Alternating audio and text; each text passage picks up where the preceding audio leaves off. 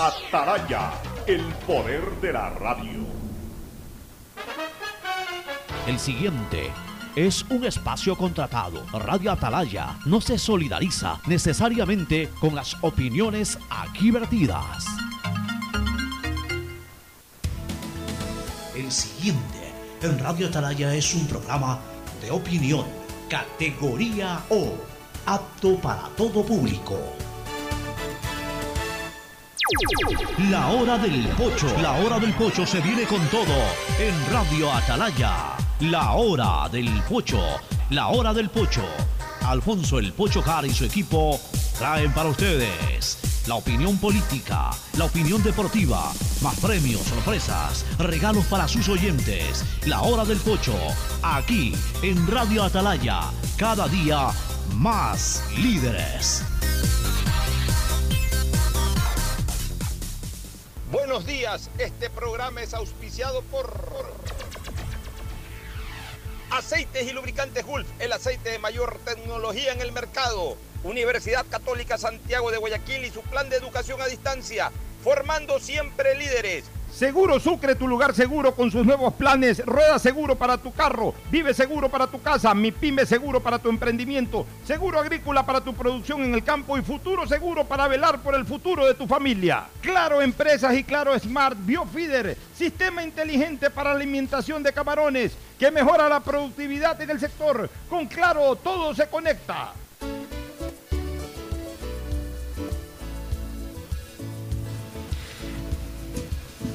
680 Sistema de Emisoras Atalaya en su año 77, Atalaya, Guayaquil y el Ecuador una sola cosa son. Por eso llegamos a la razón y al corazón de la población, cada día más líderes, una potencia en radio y un hombre que ha hecho historia, pero que todos los días hace presente y proyecta futuro en el Dial de los Ecuatorianos. Este es su programa matinal, La Hora del Pocho, de este primero de julio del 2021. Como decíamos en el paso, ya entramos formal y oficialmente al segundo semestre del año. Desde el día de hoy, hoy es el primer día del segundo semestre. Es decir, ya estamos en el 50.01% de recorrido del año 2021. Pero también entramos al primer día del mes del guayaquileñismo. Los meses de julio y octubre son considerados meses de Guayaquil. El uno conmemorativo de la fundación de nuestra libérrima ciudad y el otro pues conmemorativo de la independencia de Guayaquil.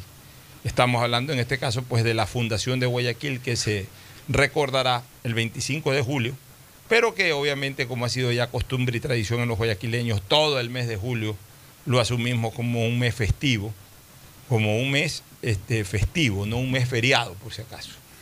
El mes feriado, eh, digamos, los días feriados... Hay, hay diferencias entre eso. Claro, feriado es una cosa, feriado festivo y festivo son dos cosas distintas. Festivo es que festejamos, feriado es que paramos. Eh, acá el único feriado es el 25 de julio. Festivo es todo, todo, todo, el mes, todos los días de julio. Para nosotros el mes de julio es un mes festivo. Así que, eh, bueno, iniciamos con optimismo y con algunas cosas para tratar. Pero antes el saludo de nuestros contertulios, Fernando Edmundo Flores, Marín Ferfloma y Cristina Yasmín Harp Andrade desde Carolina del Norte. El saludo aquí en estudios de Fernando Edmundo Flores, Marín Ferfloma al país. Fernando, buenos días. Eh, buenos días con todos, buenos días Cristina, buenos días Pocho. Eh, estaba tratando de ver eh, qué pasó con Richard Carapajo hoy día en cuanto a su ubicación. En bien la tabla que está noveno todavía. Si sigue noveno en la general, va, está bien. O sea, no sé cuánto tiempo Está un minuto y del primero, un minuto 40, está, un minuto 41 de, estaba hasta ayer. Espero que haya podido mantener eh, la diferencia porque ya vienen seis etapas de montaña, hay seis etapas de montaña que, que competir todavía y yo creo que ahí es donde Richard Carapaz puede tratar de sacar ventaja y colocarse entre los primeros Claro. o si se pudiera en el primer lugar, ¿no? Sería lo, lo óptimo, lo ideal. Cristina, buenos días. Muy buenos días a todos los oyentes de Radio Atalaya. Para mí siempre un honor, un placer poder compartir con todos ustedes. Un fuerte abrazo a Fernando Flores Marín Ferfloma y a ti, Pocho. Y bueno, aquí emocionada porque ya, ya, ya comienza aquí también la, la festividad del 4 de julio, que se celebra el domingo, Claro. y el 5 de julio, que es feriado acá. Así que ya desde mañana comienza lo que se llama aquí el long weekend. Cristina, que es el, perdón. feriado- el- el- las- el fin de Pre- semana largo. Sí, Pregunto, ¿por qué el 5 por qué es feriado? porque el 4 de julio cae domingo. Entonces Ah, hay, lo- festividades, hay festividades en Estados Unidos, eh, si no me equivoco, De hay dos.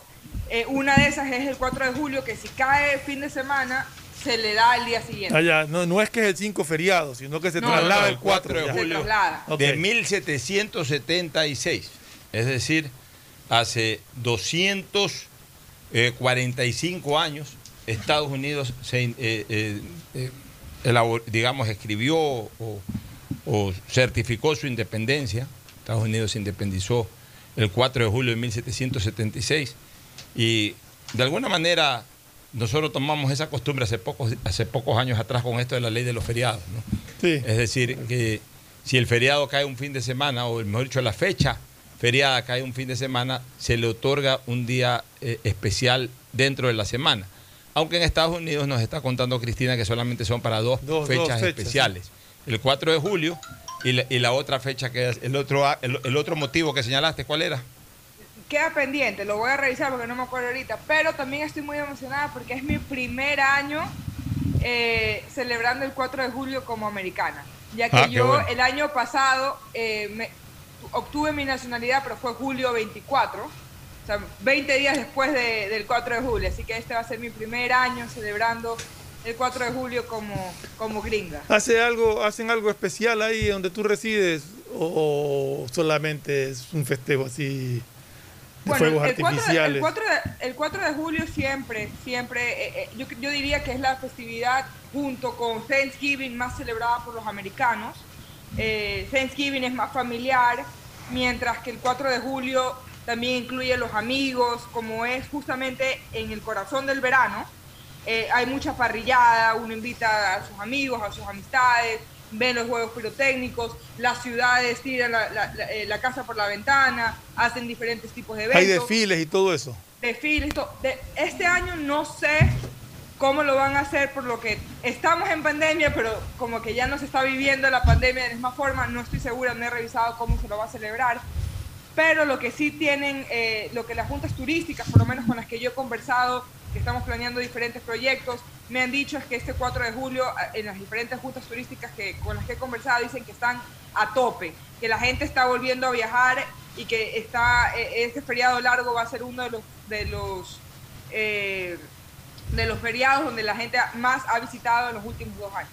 Qué bien, qué bien. Eso es un buen signo, síntoma de, de reactivación económica para Estados Unidos también, que también lo necesita, ¿no? Porque realmente eh, la pandemia a todos los países ha afectado a nivel mundial, no solamente a nosotros, ¿no? Así es. Oye, bueno, entrando de lleno a materia de lo nuestro, de lo local, de lo nacional. eh, nosotros siempre hemos ponderado eh, el buen orden con que se está manejando el proceso de vacunación en el país, pero siempre es bueno también advertir cuando consideramos que hay algunas, más que fallas, algunas, algunos temas que falta por precisar. ¿no? Eh, por ejemplo, hemos estado criticando dos cosas, el ausentismo uno, y también de alguna manera criticamos que, que la gente que ya se ha vacunado, sea en el exterior o de alguna forma, no notifique aquello porque puede originar de que al agendarse a una persona ya vacunada que ya no va a ir a recibir obviamente su vacunación, se desperdicie esa vacuna. Entonces, ¿qué estamos recomendando? Que la gente lo haga. Y si lo recomendamos, nosotros tenemos que poner el ejemplo. Ya cuando se anunció de que estaba cerca la vacunación para la gente del rango de los 50 años, yo tengo 55 cumplidos, hace aproximadamente 15 días notifiqué, ahí tengo la foto cuando hice la notificación, al consejo, a la página esta del Consejo Nacional Electoral, eh, relación con, la vacunación, de que yo ya he sido vacunado dos veces en los Estados Unidos, o sea que tengo mi dosis completa y que, que ya me excluyan de, ser vacunado. Le he estado dando seguimiento durante todos esos días eh, a la página web esta del Consejo Nacional Electoral y me decía primera dosis por asignar, segunda dosis por asignar. Me extrañaba que no me digan ya vacunado. Pero, pero, pero en letras rojitas, para ser exacto, eh, prefiero ser absolutamente exacto en lo que leo, en letras rojitas me estaba saliendo la siguiente leyenda. Me, eh, me decía, a ver, perdón, acá es la cosa. Cada vez que yo consultaba, me salía, usted tiene una solicitud de actualización de la vacunación, la misma que está siendo eh, verificada o revisada.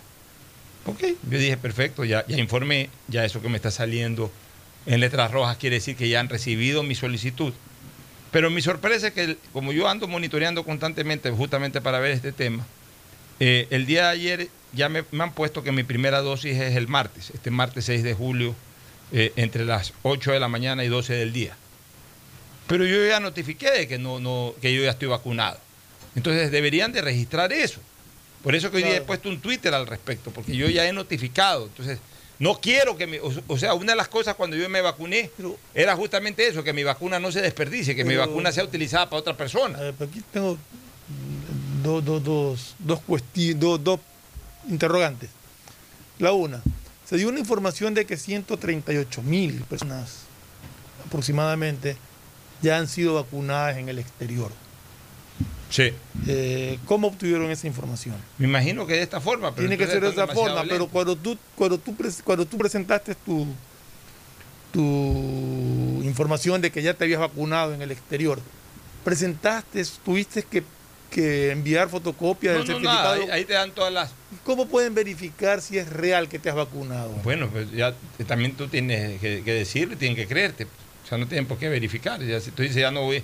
O sea, no, No, es quiero que puede haber mucha gente que diga yo ya me vacuné para no vacunarse. Pero bueno, Pero es es más que fácil no- decir no me quiero vacunar. No, es que sí hay varias alternativas. Claro, entre ellas digo. o sea, te ponen, es más, te ponen, usted ha recibido primera dosis, primera dosis, o, o las dos dosis, las dos dosis, o no quiere vacunarse, no quiero vacunarme. Claro, puede contestar lo que, que sea. lo que tiene- Pero en todo caso, ya queda registrado y ya en base a eso ya tienen que ponerte, pues ya, ya estás. Claro, Ya eso está. sí. Si ya han puesto la primera dosis, ya. ya. tienen que programarte la segunda Claro. dosis. Si ya tienes las dos dosis, ya tienen que decirte Tienes ya que vacunado. eliminarte, exacto, ya estás Y vacunado. si no quieres vacunarte, por último que pongan ahí, no quiere vacunarse. Punto. Pero, pero la idea era esa, justamente, de que no se desperdicie. Es que la idea de esa información es justamente que no se desperdicien vacunas y que, no, se desperdicien desperdicien que no se- vacunas, que no se pierda tiempo tampoco. Entonces hoy día llamé a Pepe Cabrera, mi buen amigo, eh, uno de los eh, consejeros del Consejo Nacional Electoral, y Pepe me dice que ya eso lo está manejando, si bien es cierto que es a través del portal de ellos y Lo todo, pero, el Ministerio de Salud. pero eso ya lo está manejando el Ministerio de Salud. Entonces le, dije- le mandé las fotos a Pepe, le dije, mira, ahí están las dos fotos, Pepe. Antes de poner el tweet, están las dos fotos. Ustedes que están coordinando esto, manejen la situación a ver qué está pasando. Y no por mi caso en particular, sino que, que puede no ser un... puede varios casos, no solamente Puede ser uno. un tema que no lo están precisando con mucha gente. Estoy entrando, ahorita acabo de entrar nuevamente, nuevamente, y no ha habido ninguna modificación. Y te soy sincero, Fernando, ya no voy a insistir. Yo ya cumplí.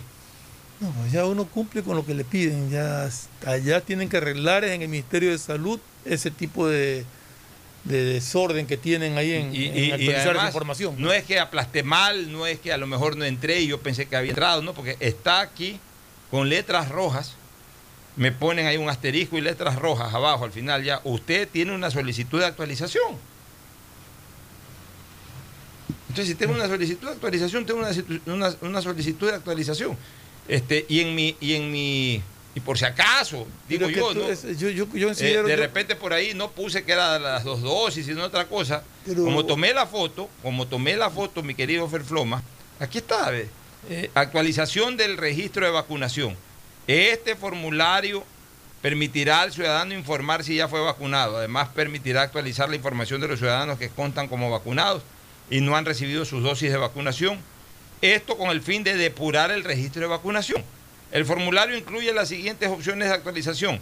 Y ahí me ponen vacunación completa, dos dosis. Seleccionar esta opción cuando el ciudadano recibió sus dosis completas de vacunación y esta información no se encuentra registrada. Y ahí puse mi número de cédula, ahí puse mis, eh, digamos, salen ahí mis apellidos y nombres completos, sale la fecha de expedición de mi cédula, hasta el código dactilar está ahí. Informar, ahí veo que sale vacunación completa, dos dosis. Territorio donde fue vacunado, extranjero. Ya, o sea, ya, a pesar de esa información, te, te dan cita para vacunarte. Sí, Bueno, algo está mal que tiene que ser corregido porque eso que pasa contigo puede estar pasando con, con mucha muchísimas gente. personas que entonces han también ahí, ahí sí ya comienza a explicarse un poco también el tema de los sentidos. Claro. Por ejemplo, yo voy a generar ¿Qué es ausentismo el que- martes. qué es- Claro, qué es lo que yo te, qué es lo que yo te estaba diciendo cuando estábamos hablando de que la gente no estaba ausente? No es solamente gente que no se quiere vacunar, sino que también el autoritarismo de ponerlos a todo el mundo a vacunar, o sea, eh, a registrarlo, causa este problema. De hecho, ahorita, hablan, tú estás hablando, me acabo de dar cuenta de algo. Steven, mi esposo es ecuatoriano, él tiene que estar en ese sistema. Y no- ni por aquí se me había ocurrido Pero está empadronado acá. actualizarlo. Él Está- está, empadronado. está- Entonces, y ahorita yo lo, tengo que, lo tengo que actualizar. Entonces, así le pasa a mucha gente que vive en el extranjero, que tal vez está empadronada en el Ecuador, que también está ahí registrada y que ni se, ni se ponen a pensar que Bueno, que pero, pero es que tienen que poner a todo el mundo. Ya, ya depende de cada uno que tenga la responsabilidad de decir, no, pues yo he tenido la responsabilidad ya de decir, no necesito la vacuna. Tienen que poner a todo el mundo. Claro, tiene que coger el padrón electoral y poner a todos. Debería, debería el que ya cada se persona- vacunó, que ya se cada- cada vacunó. persona se inscriba. La verdad es que debería ser No, que cada es persona así. se inscriba, porque de esa manera Fue- se, se- no, es que eh, se comenzó así, Cristina, y era un desorden, se caía la página y todo. E- Esto es lo más fácil del mundo. Ya ahí es cuestión también de responsabilidad de la persona, o sea, no toma tiempo. O sea, acá lo que estamos criticando es de que a pesar de que lo hicimos, no le han dado de baja el tema. Exacto. Ese es el problema. Ya, pero esto no toma ni tiempo hacerlo, o sea, que toma eh, menos de cinco minutos. Ya, pues algún, algún aporte tenemos que dar los ciudadanos. Pero no, no, no, yo no estoy diciendo que tome tiempo o no tome tiempo. Lo que estoy diciendo es que hay muchas personas que ni siquiera se les ha ocurrido. Pero que eh, que revisarlo. ocurrírsele. Entonces, ya, pero es que eso- a mí me pasó. De hecho, yo, tú no lo habías hecho, déjame decirlo públicamente. Yo fui la que te dije a ti, hay que actu- a- actualízalo. No, no. Y tú me dijiste así, y tú me dijiste así, y es verdad, ya lo voy a actualizar. No, no, no, no, no es así. conversando sobre esto. No es así. No es así, sino que no lo iba a hacer yo un mes antes. O sea, yo ya, yo ya esperaba que se acerque más o menos la época en que me toca. Pues. Ya, Por eso porque gracias, a, gracias a que te demoraste. No, no, es que no es que no gracias se a que me demoré. O sea, se Ah, supone pues. que eso es automático. Eso, es que- exacto, que- eso no, no, no es- tiene, no es- tiene que ser porque se demora. O sea, Claro. tú pones esta información y automáticamente debería Acá estoy mandando la información en una mula, la estoy mandando a través de un sistema informático. Ya, pero si ya sabemos que las cosas en Ecuador son lentas, Ah, entonces- apenas uno se vacune tiene que No, registrarse. entonces más bien lo que hay que...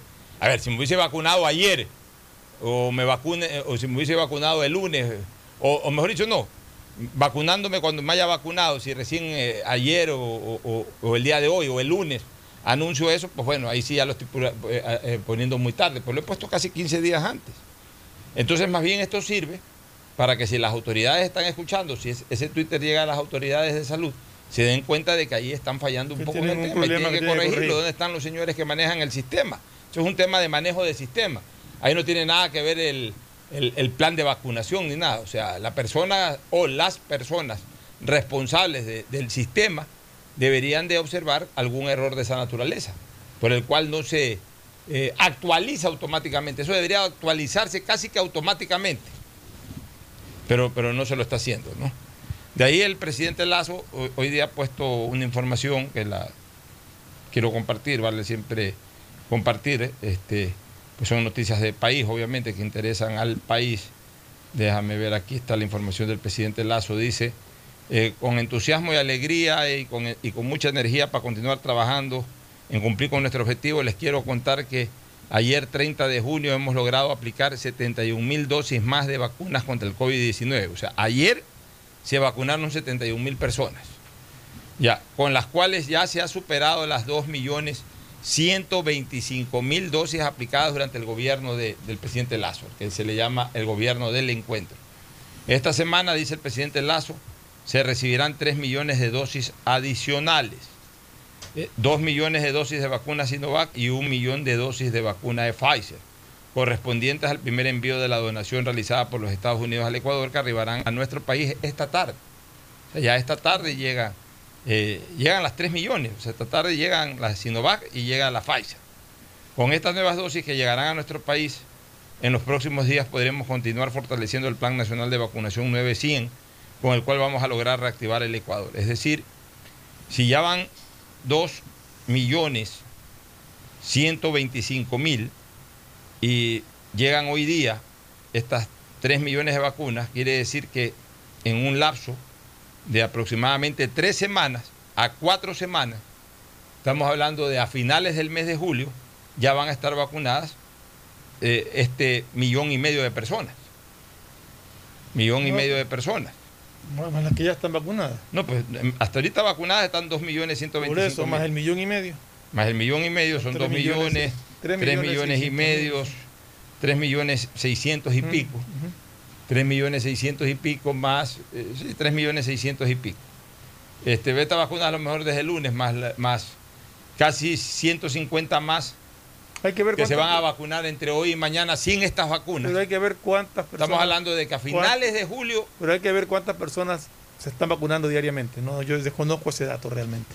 Por ejemplo, para poder estoy el periodo de tiempo. Yo ahorita, yo ahorita estoy viendo en, en Google que, eh, que coge la información del, del World Data y dice que, por ejemplo, hace tres días, no desde hoy día, sino hace tres días que tienen la información, 16% de los ecuatorianos se han vacunado con una dosis y el 8% completamente. Que más o menos lo que tú dices que si se va a vacunar un millón y medio eh, en el próximo mes, sería más o menos un aproximado del 8% de los ecuatorianos. No. Que- 4 Eh, millones sería el 25% de los ecuatorianos. pero completamente vacunado. Claro, ahorita, estoy solamente, so- ahorita solamente tiene el 8%. Sí, sí, no, yo estoy hablando de, de- de- de completamente Ah, vacunado. O sea que a finales de, julio ya estaríamos eh, vacunados 4 millones del gobierno de Lazo. Agrégale que dejaron vacunado en el gobierno de Moreno como un millón y pico más. Pero hablemos del gobierno de Lazo, 4 millones.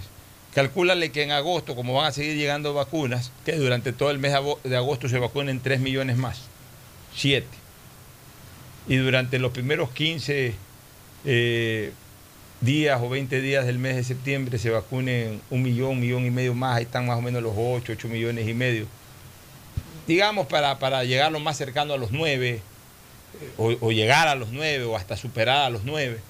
Está bien, está bien el ritmo de vacunación, sin contar que en cualquier momento si llegan esas cancinos, que no es que se han descartado esas cancinos, No, tienen Esa- un problema en esos fabricación. tienen un problema en la fabricación y que han garantizado que vienen después de julio. A lo mejor llegan a mediados de agosto esas cancinos y esas cancinos si llegan, por ejemplo, 2 millones, se vacuna la gente una sola dosis y están vacunados. O sea, está bien el plan de vacunación, pero vuelvo a repetir, esto no es cuestión de andar con un contador viendo cuántas personas se vacunan para decir si es que cumpliste o no la promesa. La promesa para mí se está cumpliendo. ¿Cuál es la promesa? De que se comience a vacunar ya o, que ya se esté vacunando a ritmo intenso a todo el mundo, que ya estemos bajando en este momento los rangos, es decir, que ya estemos entrando a la, a la- fase de, de masificación de las vacunas, que ya en este momento, por ejemplo, desde la próxima semana, ya por día baja una edad. X, X día de la próxima semana arrancan a vacunándose los de 49 y al día siguiente los de 48 y después los de 47. Está sea, funcionando así, de un día. pero ya de la año. siguiente semana sí. O sea, ahorita todavía es dentro de un rango de 5 o 6 años, una generación entre 5, 6, 7 años, ¿no? Ya después, un, un día por año. Los que tienen 48 se vacunan, eh, todos los de 48 este día. Al día siguiente los de 47. ¿No está aplicado todavía eso? Todavía no está aplicado. Ah, ya, ok. Ya, entonces, ¿eso qué quiere decir? Que en términos de 15 días ya vamos a tener vacunados a todos los de 30 para arriba. Sea, estamos bien. Ojalá, yo, yo me siento tengamos- ojalá lleguen las vacunas, ojalá se cumpla con el plan de vacunación que, que se ha ofrecido, porque realmente Ecuador necesita ya reactivarse, necesita tener la libertad de movilización, de poder asistir a, a todos sitios de eventos para, para sin ningún, o sea, con las restricciones del caso de cierto distanciamiento que tiene que mantenerse, eh, personas que dicen que no hay que usar mascarilla, yo creo que sí hay que seguir usando mascarilla todavía hasta Sí. que oficialmente nos digan que, que no se debería de usar ya, pero en todo caso sí necesitamos esta reactivación. Mira, yo me siento Ah, una- optimista. ¿Sí? Una cosa que también quiero compartir, que bueno, siempre es bueno recalcar, es que una vez recibida la segunda dosis, uno tiene que igual esperar 21 días como que si no hubiera recibido la vacuna para que la vacuna completamente lo proteja a uno. O sea, no es que yo recibí mi segunda dosis y ya, ya está, me saco la mascarilla y me, y me voy al mundo como que si no hubiera coronavirus. No, uno tiene que esperar 21 días después de la segunda dosis para estar completamente Ya, pero eso, eh, protegido. eso, eso solamente ya va en razón de- de- de- del tiempo que la persona prudentemente tiene que Claro. esperar, pero ya te has puesto la vacuna, ¿no? Sí, pero Este, supuestamente para que te cura el, el, el 98% en Sí. el caso de la Pfizer, por ejemplo, tiene que ser después de los 21 días. Antes de los 21 días te cubre, pero parcialmente. Yo me siento, bueno yo me siento optimista porque en el mes de marzo yo veía que, por ejemplo, para nosotros, los de 50 años, la vacuna iba a estar por diciembre o enero del próximo año. Estaba tan lento eso, tan desordenado. Es más, en marzo sale el presidente de la República de ese entonces, el, el- el expresidente Moreno, a decir que, que el plan de vacunación estaba solo en la cabeza del ministro. Que llegaban y no llegaban las vacunas, que llegaba un lote de de 25 mil vacunas y el siguiente lote llegaba como al mes siguiente de 25 mil más. Ese ministro fue. Ya, fue un desastre. ya, pero lo que te quiero decir es que eh, realmente los ecuatorianos nos desesperábamos viendo cómo el mundo ya se estaba vacunando y nosotros estábamos totalmente eh, estancados, en neutro o en retro estábamos. No, no, no había drive, no había para ir adelante. Una de las expectativas que en ese momento generó el, pre- el candidato a presidente Guillermo Lazo es que con su gobierno él iba a garantizar que 9 millones de personas se iban a vacunar durante los 100 días de gobierno. Bueno, ganó las elecciones, se puso a trabajar incluso antes de asumir el mando sobre el tema. También hay que reconocer de que el gobierno del presidente Moreno eh, dio un giro en cuanto a, al ordenamiento del tema, comenzaron a ordenarse mejor, a organizarse mejor. Y bueno, ya entre lo que comenzó a hacer el presidente Moreno y especialmente lo que ha hecho el presidente Lazo con su gobierno y con la vacunación, hoy ya somos varios, ya somos ahora sí ya varios millones de ecuatorianos que hemos recibido vacunas. Y esto va cada día para más. Entonces ahora sí ya nos sentimos optimistas. Ahora sí yo siento que en octubre vamos a estar vacunados todos. Yo ya siento que en, octubre el que no está vacunado es porque no le dio la gana de vacunarse. Y siento que en octubre el que no le dio la gana de vacunarse tiene la vacuna en la esquina. Sí. Es lo importante. Porque la gente puede cambiar de opinión. Porque ahorita hay gente que puede decir, no, no me quiero vacunar, no me voy a vacunar, lo que sea. Pero a lo mejor en octubre habrá gente que diga, ¿sabes qué? No me quiero vacunar. Ya, ok, no te vacunaste, ya se vacunó el resto del país, pero yo no me vacuno. Pero al día siguiente cambia de opinión, no, no, no, sí me voy a vacunar. Va a la esquina y se vacuna. Que eso es lo importante, eso es lo que está pasando en Estados Unidos. En Estados Unidos al comienzo mucha gente no se vacunó. Hoy algunas de esas personas a lo mejor están recapacitando y salen a un CBS y tienen la vacuna. Eso es lo importante, tener la accesibilidad a la vacuna.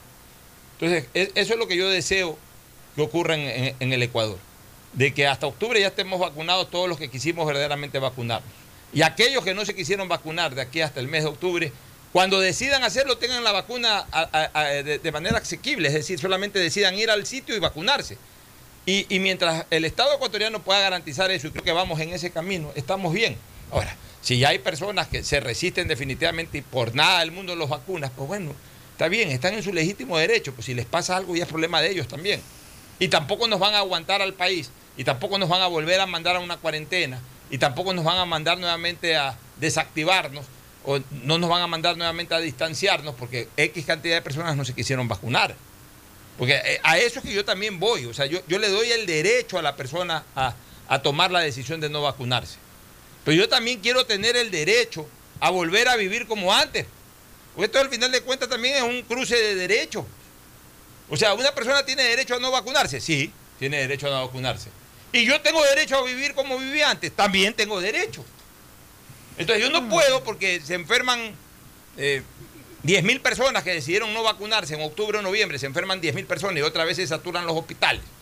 Entonces que nos digan nuevamente a todos nosotros, ah, no puedes hacer actividades, tienes que meterte en tu casa, eh, eh, puedes circular hasta las 6 de la tarde, placa par, placa impar. ¿Por qué? Pues? Pero yo veo que en algunas partes, más allá de, de- de algo que tú me dijiste del otro día, pero en algunos países, no solamente en Estados Unidos, de hecho sí lo hacen, también en algunos otros países, hay el derecho de admisión. Señor, usted para entrar a mi restaurante, certificado de vacunación no tiene, no entra.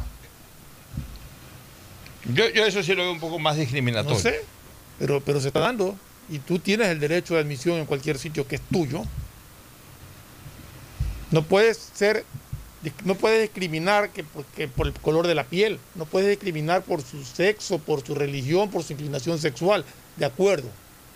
Pero es un tema de salud, Claro. es un tema de salud y tú estás protegiendo a la gente que está Claro, lo estás haciendo para un bien, no para para, un bien, exacto. alguien, no, no para- por discriminar a nadie, sino para un Lo bien. estás haciendo para un bien. Sen- senci- sencillamente, si en uno, si hay restaurantes y hay, no solamente restaurantes, sino que también hay locales en que te dicen si estás en zapatillas no puedes entrar, porque hay restaurantes que hacen eso. También se puede hacer lo mismo con la vacunación. Ya es, es- es dependiendo de cada quien, lo que, lo que se sienta cómodo haciendo en su, en su negocio, como dice Sí. Fernando.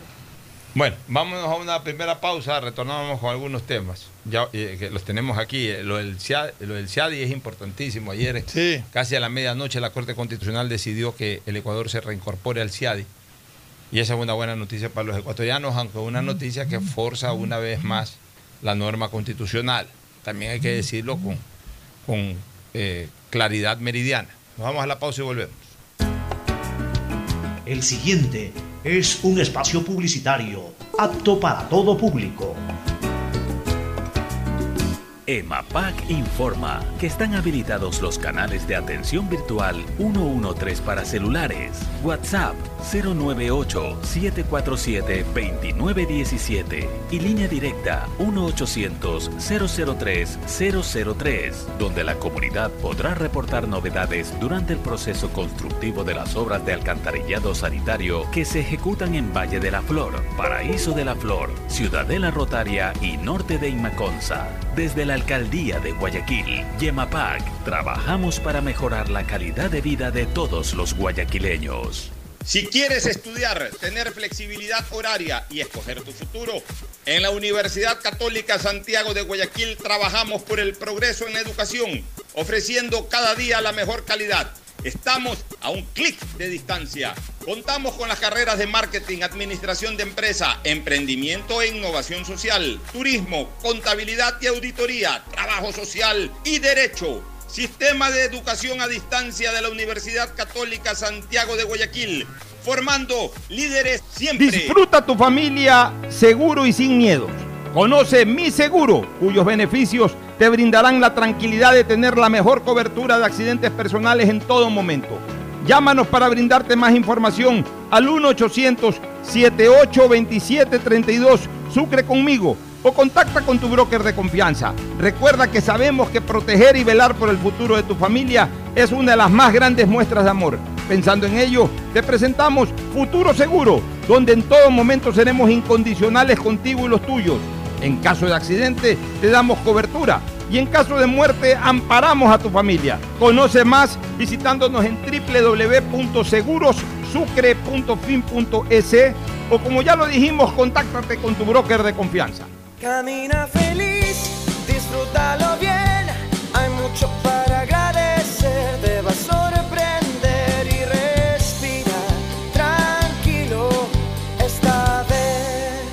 vez. Amparamos, actuamos, avanzamos. Hispana de Seguros. Detrás de cada profesional hay una gran historia. Aprende, experimenta y crea la tuya. Estudia a distancia en la Universidad Católica Santiago de Guayaquil. Contamos con las carreras de marketing, administración de empresa, emprendimiento e innovación social, turismo, contabilidad y auditoría, trabajo social y derecho. Sistema de educación a distancia de la Universidad Católica Santiago de Guayaquil, formando líderes siempre. Si tuvieras que elegir, ¿qué elegirías? ¿Videollamadas donde vayas? Claro que yes. ¿Hacer todos los retos? Claro que yes. ¿Gigas gratis? Claro que yes. Si tienes que elegir, elige hacerlo todo con la mayor cobertura. Activa tus paquetes prepago desde 5 dólares y recibe 2 gigas gratis en tu segundo paquete desde un dólar. Actívalo en tu punto claro favorito. Con Claro, tú puedes más. EMAPAC informa que están habilitados los canales de atención virtual 113 para celulares, WhatsApp 098-747-2917 y línea directa 1-800-003-003, donde la comunidad podrá reportar novedades durante el proceso constructivo de las obras de alcantarillado sanitario que se ejecutan en Valle de la Flor, Paraíso de la Flor, Ciudadela Rotaria y Norte de Inmaconza. Desde la Alcaldía de Guayaquil, Yemapac, trabajamos para mejorar la calidad de vida de todos los guayaquileños. Hay sonidos que es mejor nunca tener que escuchar.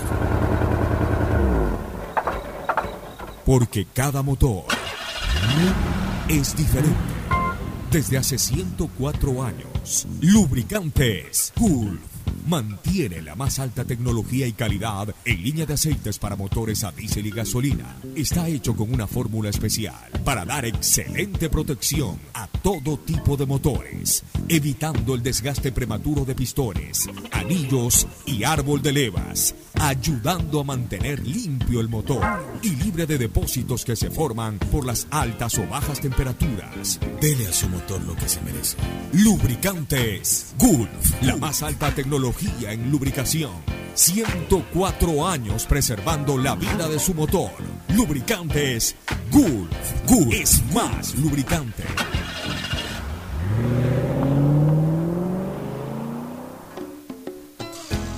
Fin del espacio publicitario. Usted está escuchando un programa de opinión, categoría O, apto para todo público.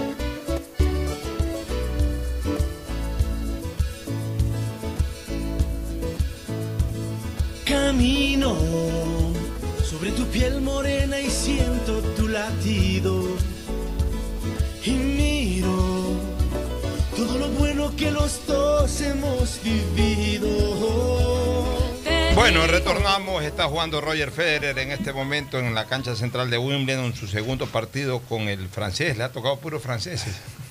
Suiza-Francia no, no, no terminan de sacarse la pica todavía. En tenis y otra vez en tenis. Está jugando Federer con Gasquet. Van 2 a 2 en el primer set, o sea, recién comenzó. Y en el quinto game, 40-30, el servicio Gasquet. Este, o sea, no se han roto servicio, al menos, o aparentemente no se han roto servicio. Digamos que el set todavía está equilibrado. Pero es importante señalar que Su Majestad está jugando en este momento precisamente eh, su segundo partido de Wimbledon. Oye, varias cosas antes de entrar a lo del CIADI y entrar también a lo de la remoción del alcalde de Quito, que son las novedades del día. Una cosa que me llamó poderosamente la atención y que me demuestra el desorden en que vive nuestra ciudadanía. La- el municipio de Quito, de Quito, perdón, el municipio de San Borondón ha hecho un esfuerzo, porque todas las obras siempre tienen que ser valoradas como eso, como un esfuerzo, sobre todo cuando no están los recursos en este momento a la mano. Y han hecho la, la ciclovía. O sea, eh, se han tomado prácticamente el parterre, los, los que antes eran parterres de, de San Borondón, han- han- ahí han hecho una ciclovía y eh, que también sirve para que la gente camine o para que la No, gente no, trote. no en los parterres, es en las aceras. En los parterres centrales no hay nada. Eh, es en las aceras. Ay, perdón, sí, es en las aceras. En las aceras, en las, en las aceras, este, hayan hecho la hecho ciclovía, ciclovía, y sí. como las aceras eran bien, bien, Bien anchas, anchas. Obviamente pues han quedado también para que, Hay peatonal también. para que sea peatonal, digamos que parte de la acera, pero otra acera hay una ciclovía. Ciclovía, sí, correcto. Que no la usan definitivamente para las bicicletas. La gente sigue bicicleteando en la carretera. Y en contravía. Y en contravía a veces.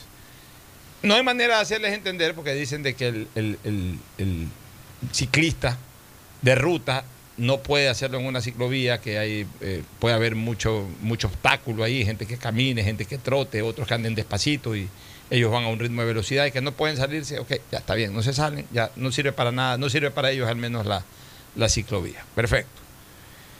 Pero resulta, y eso es lo que me llamaba la atención, que el día domingo que, o sábado que, que- que circulé temprano por esa vía, la gente suele salir a trotar en la vía San Borondón también temprano, golpe de siete y pico, ocho de la mañana. Todo el mundo trotando en la vía. Nadie trota en la ciclovía. ¿Para qué diablos hacen las obras? O sea, está bien que el de la bicicleta diga que la bicicleta no le alcanza para andar en una ciclovía. Pues el que trota sí puede trotar en la, en la ciclovía. Y después se quejan de que es imprudencia del, del conductor. Puede ser imprudencia del conductor, por más imprudencia de aquel que está corriendo en la Pero- calle pero- cuando puede correr, cuando puede, Oye, pero- pero, pero a ver, tiene dónde correr. Pero ¿no? es que el de la ciclovía, o sea, a ver, normalmente cuando, cuando los, yo- días, yo- los días domingos sí veo que ponen, eh, no me acuerdo del horario exactamente, pues te ponen conos. Ya, Y para- te para- cierran para los carril para, para Ya, la pero gente pero ahí, en eso, en eso que, que destinan para los, para los ciclistas, ahí también se pone a trotar la gente. Sí, pero exacto. yo pregunto, ¿por qué diablos no trotan en la ciclovía? La ciclovía de todas maneras tiene un ancho de, de casi dos metros. En sí, todas sencillamente partes. no, la gente no, normalmente nunca te va a caminar en la, en la ciclovía porque es hecho para bicicleta, no para caminar. Pero si no las están usando las bicicletas, pues úsenlas para, para eso. Pues. A ver, entonces, entonces que, en la entonces que ya acera no sea hay, ciclovía, en la sino que acera sea para hay caminar. ciclovía y en la acera hay donde caminar o donde trotar. Hay las dos opciones. Se lanzan al- al- al- al- Pero a la va- calle. Se meten en la calle. O sea, ¿por qué la gente tiene eh, que ser Hay así? aceras y no corren en la acera, corren en la calle. Entonces, O sea, la gente quiere hacer lo que le da la gana, real, donde, donde- donde- donde les dé la gana, donde se sientan cómodos. O sea, este no es un país de respeto. No hay cómo hacerles obra. Si les haces un parque, igual no van a trotar al parque, tienen que trotar en la calle. Yo- o sea, cualquier que cosa puedo- que se gaste yo dinero, puedo decir es cualquier que cosa que también- cualquier cosa que se gaste dinero en esta ciudad o en, el- o en los cantones cercanos o en el país en general, cualquier cosa que se gaste dinero termina siendo mal usado porque la gente, digamos que no aprovecha aquello, sino que termina haciendo lo que le da la gana. Mira, la razón por la ciclovía que la gente no, no utiliza las bicicletas, por lo que yo he conversado con muchos ciclistas, es porque la, eh, la avenida San Borondón está hecha de ciudadelas, ciudadelas, urbanizaciones, urbanizaciones, urbanizaciones. Entonces, cuando uno anda en bicicleta, tiene que bajar y subir, bajar y subir eh, eh, la- la- la ciclovía, por lo que están las entradas a las ciudadelas. Y mucha gente entra a ciudadelas sin precaución de que hay peatones caminando o de que hay ciclistas. De hecho, a mí casi me han atropellado tres Ya, veces. pero igual si vas caminando si por la calle es lo mismo. No, si vas andando en caminando bicicleta- me han pasado. Si vas andando en bicicleta por la, por la carretera, te da lo mismo. porque te van a tirar el carro igual. O sea, Así eso es. no es. O sea, no es la... No, porque ya, ya, estás en, ya estás en la calle, ya es ¿Y? diferente que, la- que estar, que estar en la bajadita de la, de, de- de la, de la organización. Por lo que ellos me dicen, yo no soy ciclista y no puedo decir Ya, eso. Por lo que está yo bien, yo no te- yo estoy que ese yo- es el problema de los ciclistas. Yo, no que estoy caminan- reclamando en este momento a los ciclistas, a los que trotan. O sea, porque por último el ciclista va a más velocidad, eh, va con un artefacto, con un elemento ahí que es la bicicleta. Ya, o sea, a lo mejor necesita más espacio, ya le queda chiquito. Yo he visto mucha gente trotar por el, por el parterre central. Está bien, está en el parterre, está trepado en el parterre trotando, eso sí. Pero lo que dice Pocho es que ya se bajan a la, a- a Se bajan a la calle. Eso está, obviamente está mal. Lo del paterre yo también lo había visto Sí. y de hecho yo me siento más segura caminando en la mitad de la calle, Ujú. o sea, en el parterre, justamente por eso, porque en, en- en la- en- en- en las partes peatonal, en, la- en las aceras, no se, en la acera no se puede. Por Correcto. lo que a cada rato te tiran los carros. A mí me han, me han querido atropellar tres veces y lo peor de todo es que se ponen bravos con uno. Uno va caminando y, y le sorprende el carro, uno reacciona y lo van insultando y que uno dice, pero a ver, si uno está caminando, ellos, está- ellos al virar, uno tiene que virar con precaución. Pero no, no respetan. Bueno, ojalá haya primero una campaña educativa y luego una acción sancionatoria. Aquí necesita educación el peatón y necesita educación Pero, el Fernando, conductor. Pero Fernando, yo te hago una, una- una reflexión. Estamos, estamos hablando de San Borondón.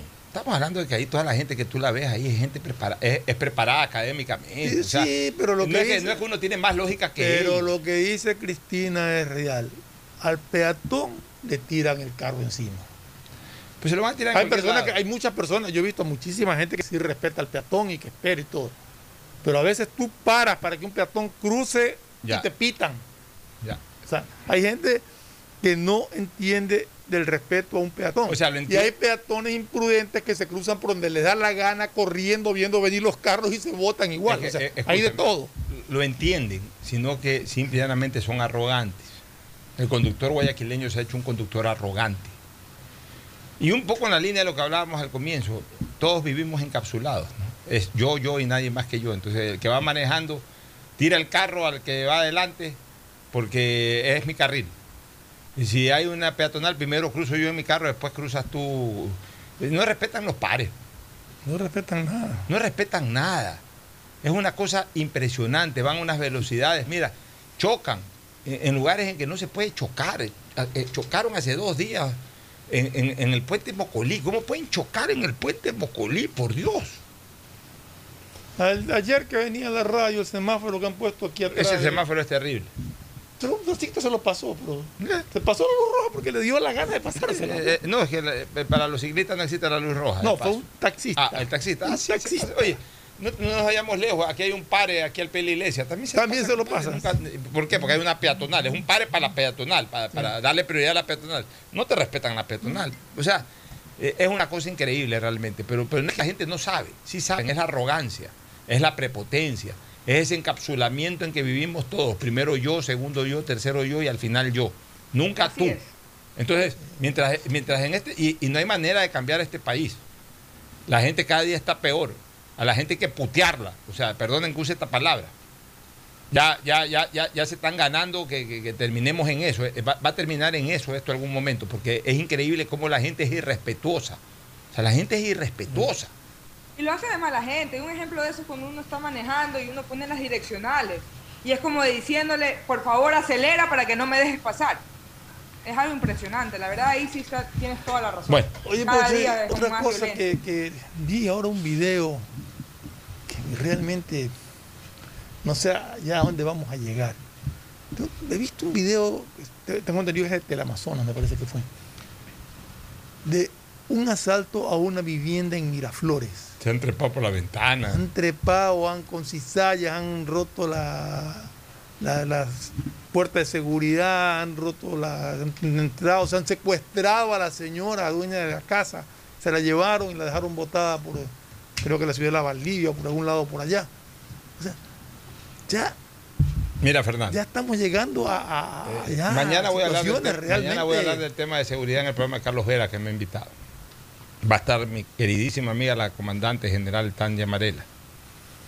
Yo tengo. al final tratemos, y que vale la pena tratar, a lo mejor ya ni lo tratemos, mi famosa APP que es alto paliplón. Ya. Pero vamos a lo preventivo. Ya, eso, para, eso ya es lo, lo, lo, eh, recomendado ya para una acción, el alto palo plomo. Vamos a lo preventivo. Ecuador ya no, ya no puede más. Ecuador necesita pedir asesoría israelí. Los israelíes son los mejor preparados en el mundo en temas de inteligencia y seguridad ciudadana. No hay en el país, no hay en el mundo gente más preparada para eso que ellos. León ya lo hizo, o sea, no estoy inventando la pólvora. ¿Te acuerdas cuando León trajo a Rangasit? ¿Qué pasó con la guerrilla? Todos sabemos lo que pasó con la guerrilla. Bueno, ahora hay que traer, hay que pedirle al gobierno israelí, de Israel, israelí que se les dice, ¿no? Israelí. Israelí. Ya, hay que pedirle al gobierno israelí que asesore. Y lo van a hacer con mucho gusto. Punto uno, eso. Para dos tipos de inteligencia. Para la inteligencia contra la delincuencia y para la, eh, para la inteligencia interna. Hay demasiada corrupción en la policía. Mira lo que se denunció hace dos días. Sí, De que policías antinarcóticos chantajeaban por 4 mil dólares para la venta de, de- de- de- de microtráfico de drogas. Ya, hay que, hay que tener inteligencia también en los, en los- en los calabozos. En las Ya. penitenciarías. En las penitenciarías. vi la cantidad de. Ecuador, Ecuador no puede avanzar solo ya. Si no, ten- si no recibimos una asesoría directa del gobierno israelí a través de gente especializada y que se haga lo que se tiene que hacer, lo que recomienda el gobierno israelí, o sea, o estos asesores israelíes, esto no avanza. Mira, una de las cosas que, que yo he propuesto también, la distritalización de seguridad ciudadana. O sea, tú tienes que distritalizar la ciudad. Y en cada distrito que debe de tener, en, algunos casos, 20, 30 cuadras, en otros 60, 70 cuadras, tú cada, cada X cantidad de cuadras que distritalices para temas de seguridad ciudadana, tienes que tener eh, un montaje de seguridad especial. Primero, un cuartel ahí. Cada distrito tiene que tener un cuartel. En ese cuartel tiene que llegar toda la señal de las cámaras para que ahí sean observados. Solamente que en ese sector observen de- del sitio eh, eh, de, de ese distrito. Del cuadrante, digamos. de- del cuadrante. O sea, porque si todo te llega al 911, puedes tener mil personas trabajando, pero hasta que descubran que en la esquina de no sé dónde, con la de no sé cuánto, hay un asalto, una cuestión, hasta que el primer policía, el policía más cercano, a lo mejor anda a 50, 60 cuadras de ahí. O sea, todo es un desastre. Hay que distritalizar eh, prácticamente el tema de seguridad ciudadana, convertir a Guayaquil en una ciudad de, eh, eh, en una macro ciudad de 100 microciudades. Ya, hay que distritalizar. Y a partir de ahí, cada microciudad dentro de la ciudad de Guayaquil o cada distrito de seguridad ciudadana tiene que tener su propio operativo policial, su policía, su- su- sus eh, patrulleros, sus motos, su cuartel, etc. Y sobre todo, las personas que estén observando las pantallas. Se produce un asalto dentro de ese distrito, inmediatamente de ahí sale la policía. O sea, no puede ser, Fernando, que Miraflores, que hace rato ya dejó de ser una ciudadela residencial, pero es una ci- ciudadela turística, Pero porque ahí hay muy mucha- buena mucha gente que gastronomía. vive todavía ahí. Ya, hay gente que vive, como esa señora que desgraciadamente pasó por este tremendo problema. Pero además, es una ciudad gastronómica, muy eh, perdón, es una ciudadela turística gastronómica. Es decir, ahí hay, mucho, ahí hay mucho turismo gastronómico, hay cualquier cantidad de restaurantes. Tú pasas a las 9 de la noche por Miraflores, está encendida esa, esa, esa ciudadela. Pero en cambio, ¿cuál es el principal problema que tienen? La seguridad. ¿Cómo es posible que en esa ciudadela no haya un patrullaje especial, por ejemplo? Como no hay en los sauces. Pero Entonces- ahí estaba viendo que también tienen problemas, porque por ahí cerca creo que hay un pay en Urdesa, cerca de ahí, que podía haber. Tienen los patrulleros que la baliza no le funciona, patrulleros en mal estado, motos con las llantas lisas. O sea, tenemos que preocuparnos de que la policía tenga los elementos suficientes y, y- y- y con la seguridad necesarias para poder eh, atender emergencias. Pues. No puede salir un patrullero ahí con las balizas que no funcionan o con las llantas lisas a perseguir a alguien. o una moto igual, pues. Bueno, oye, vamos sobre el tema de que habíamos hablado de del alcalde de Quito y luego lo del CIADI. El, el tema del, del señor Yunda. Hay una resolución de, un, de una jueza constitucional, equivocada a mi criterio, por, por la motivación que dio, equivocada. De, fa- de falta de la garantía de la imparcialidad, que en este caso a, a mi criterio no cabe, porque es un organismo político que no está procesando ni civilmente ni penalmente, ni laboralmente. No, no- mejor dicho, no, no es un proceso judicial, no hay jueces ahí. Ahí hay integrantes de una Mi identidad que primera- tiene la facultad mi de primera, mi primera pregunta antes de que continúe con tu explicación, Pocho. En una circunstancia como esa, ¿cabe una acción de protección? Toda, a ver, sí, porque toda, todo acto de órgano emanado por órgano público que afecte eh, derechos puede ser, obviamente, atacado a través de una acción de protección. Pues la acción de protección no es otra cosa que una acción constitucional para proteger político. derechos constitucionales. Como Sí tú pero, mismo dices. sí, pero dentro de ese acto político, por ejemplo, no te dejaron defenderte. Sí, o sea, eso sí tienes derecho, incluso en un juicio político, lo que sea. Eh, pero es que al final de cuentas es un acto administrativo. Es político, sí, pero dentro de un ámbito administrativo. correcto, sí. Es diferente al juicio político que a mi criterio dentro de la Asamblea Nacional no es susceptible, por ejemplo, de un, porque pues, es un acto fiscalizador con una facultad exclusiva y plena de, de, la, de la Asamblea Nacional. Aunque eh, no me extrañaría que en cualquier momento comiencen a poner también acciones de protección. Ya. Pero más allá de aquello, hubo esa acción de protección, fue admitida, porque también la jueza puede o el juez puede inadmitir. Decir, te ¿sabes qué? preguntaba si cabía. Pero en todo caso, en el momento que Admitió, admite, sí. en el momento que admite y asume competencia, ya el caso va porque va. Y resuelve además positivamente, en beneficio en este caso de quien presenta la acción de protección, ya genera un efecto jurídico. ¿Cuál es ese efecto jurídico? Cesar lo que supuestamente está afectando, que en este caso es la destitución de esta persona. Muy bien, eso tiene, por ser una decisión constitucional, eso tiene prevalencia, tiene un efecto jurídico superior por sobre cualquier eh, decisión y el efecto jurídico que genere cualquier otra decisión por debajo de la decisión constitucional. Entonces, lo del Tribunal Contencioso el- Electoral eh, no puede tumbar lo que decidió la jueza. Pero- lo único que puede tumbar lo que decidió la jueza es la segunda instancia del mismo proceso. Pero entonces, eh, pa- para, para aclarar más las cosas, eh, la- la- lo de Yunda es, un- es el producto de un proceso electoral.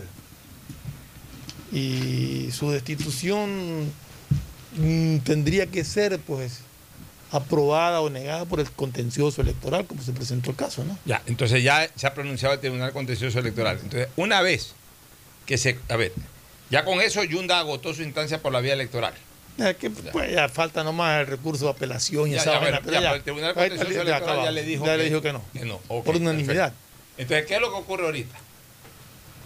Que lo que está sosteniendo Ayunda es una decisión de una jueza constitucional que sí surte efecto jurídico, porque supuestamente se afectó y se hizo mal el, el- proceso, se desarrolló mal el proceso, desde el punto de vista del debido proceso se desarrolló mal según la jueza. A mi criterio no, según la jueza. Ya, que no tiene nada que ver ni con el motivo de fondo, o sea, no, no le está diciendo el señor Yunda que es inocente y de que, o, o de que estuvo o que no hubo razón para no procesarlo, sino que cuando lo procesaron, lo procesaron mal. Ya, quien está diciendo que sí tuvo razón para ser procesado es el Tribunal Contencioso Electoral. Entonces, la decisión del Tribunal Contencioso Electoral queda ahí. Simplemente para que queda, para que una vez que se aclare lo del Tribunal Contencioso, lo, del- lo de la eh, acción de protección, esto siga dos caminos. El primer camino, que regrese nuevamente el proceso al punto en donde fue declarada la nulidad o donde fue declarada la violación del acto constitucional según la jueza, y de ahí vaya para adelante nuevamente subsanando aquello. Si es que se ratifica, si es que se ratifica lo que la jueza dijo. Pero ahí, ahí queda una, una interrogante. ¿Cómo puedes corregir lo que la jueza observó? si es un asunto netamente político. ¿Cómo le puede decir a las personas políticamente que... Ya, eh, yo, yo te estoy hablando en términos generales, no Sí. en razón de lo que la jueza... No, pero sí, como la- lo que la jueza eh, expuso ahí, para mí es tomado de los cabellos, lo más probable es que justamente la, eh, la sala superior, o sea, la sala... de- Niegue. o el nivel de alzado, la sala, la segunda instancia, revoque eso de la jueza. Y en el momento en que revoca eso de la jueza, ya queda fuera de, de- de- de acción. Ahí sí ya pierde no todo tiene- efecto no jurídico lo que dijo la tampoco. jueza. Y como ya está corrido lo otro, queda fuera Yunda, pues ya fue destituido y fue ratificado por acá. O sea, Yunda en este momento está colgado todavía de la ventana del municipio, está colgado exclusivamente por esa acción de protección. Si esa acción de protección arriba la ratifican, cosa que yo lo veo difícil, porque realmente el fundamento de la Pero jueza es su- absurdo. Suponiendo que la ratifiquen arriba, volvería lo mismo. Volvería lo mismo y ahí sí ya le complicaría la cosa al, al- al- al- Consejo. Pero ¿cómo, ¿cómo funcionaría? Porque esto fue contra la comisión de mesa. Yo no sé cuántos vocales tiene esa comisión de mesa. Pero según el criterio de la jueza, esos vocales de la comisión de mesa no tienen derecho a votar. Cosa que me parece un absurdo. Sí, una facultad incluso. Es como que los asambleístas de la comisión de fiscalización no puedan votar. Así es, así es la facultad. O sea, el- justamente los miembros de la, eh, los concejales son los que votan, los que deciden. Y ellos son, ellos son miembros de la comisión de mesa. O sea, la verdad que es un absurdo. Por eso es que como es un absurdo, es imposible que sea ratificado arriba. Eso se revoca. Pues se revoca no porque lo se lo quieran comer a Yunda, se revoca porque lo que decidió la jueza constitucional es un absurdo. Pero aunque sea un absurdo, tiene efecto jurídico ahorita, eso es lo que quiero explicarles. De que no es que porque es un absurdo, y ya porque el Tribunal Contencioso Electoral dice que sí vale, y porque todos consideramos que es un absurdo, entonces no le pares bola. No, no se le puede decir no le pares bola porque sí tiene efecto jurídico. Pero para eso la misma justicia tiene una segunda instancia. Y esta... Al, ser- al- al haber sido apelada esa decisión, puede ser revocada. Pero en caso, en caso de que el Tribunal de Alzada, como tú dices, lo ratifique, ¿puede recurrirse al, constitu- al Tribunal Constitucional? Como una acción extraordinaria, acción extraordinaria de eh, eh, protección. O sea, claro, claro, una acción, porque es una acción finalmente No, pero a ver, en temas de acción de protección, eh, la última instancia, la última instancia es este, eh, la, la segunda instancia. Es la segunda instancia. Claro, yo, que yo recuerde la Corte Constitucional eh, no, no- no revisa en última instancia recursos ordinarios de protección.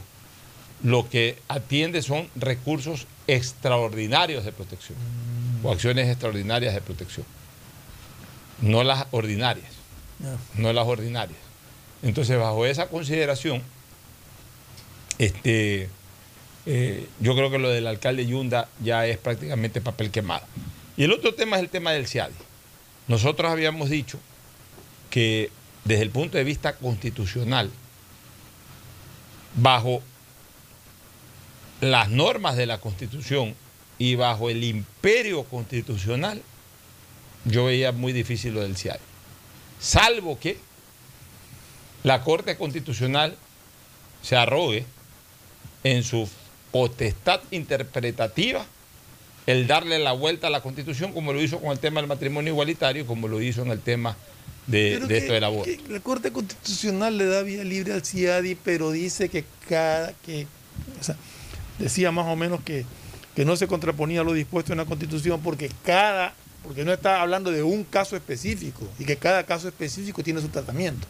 O sea, que el Ecuador es libre de firmar convenios y tratados, pero que cada caso debe ser tratado de acuerdo a la Constitución. O sea, Es una interpretación es- que le dio. Sí, una interpretación que le dio de que pueden lo- firmar un convenio marco, en lo- en lo- pero no pueden individualizarlo. Ya, eh, o sea, yo tengo, mira, así como yo no estaba de acuerdo en que la Corte Constitucional interprete a su manera el tema del matrimonio igualitario o el tema del aborto, yo no estaba de acuerdo con que la interpreten porque textualmente decía lo contrario y la misma Constitución habla de que la interpretación en primera instancia es al tenor literal.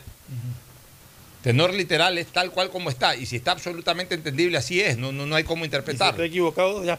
Ya, entonces obviamente ya dentro de las motivaciones o de las fundamentaciones de la Corte Constitucional eh, inspiraba eh, conceptos establecidos en las cartas de derechos humanos y todo ese tipo de cosas, bueno, que sirven como doctrina y como argumentación finalmente para manejar una interpretación distinta a la textual, cosa que yo no compartí desde el punto de vista del derecho.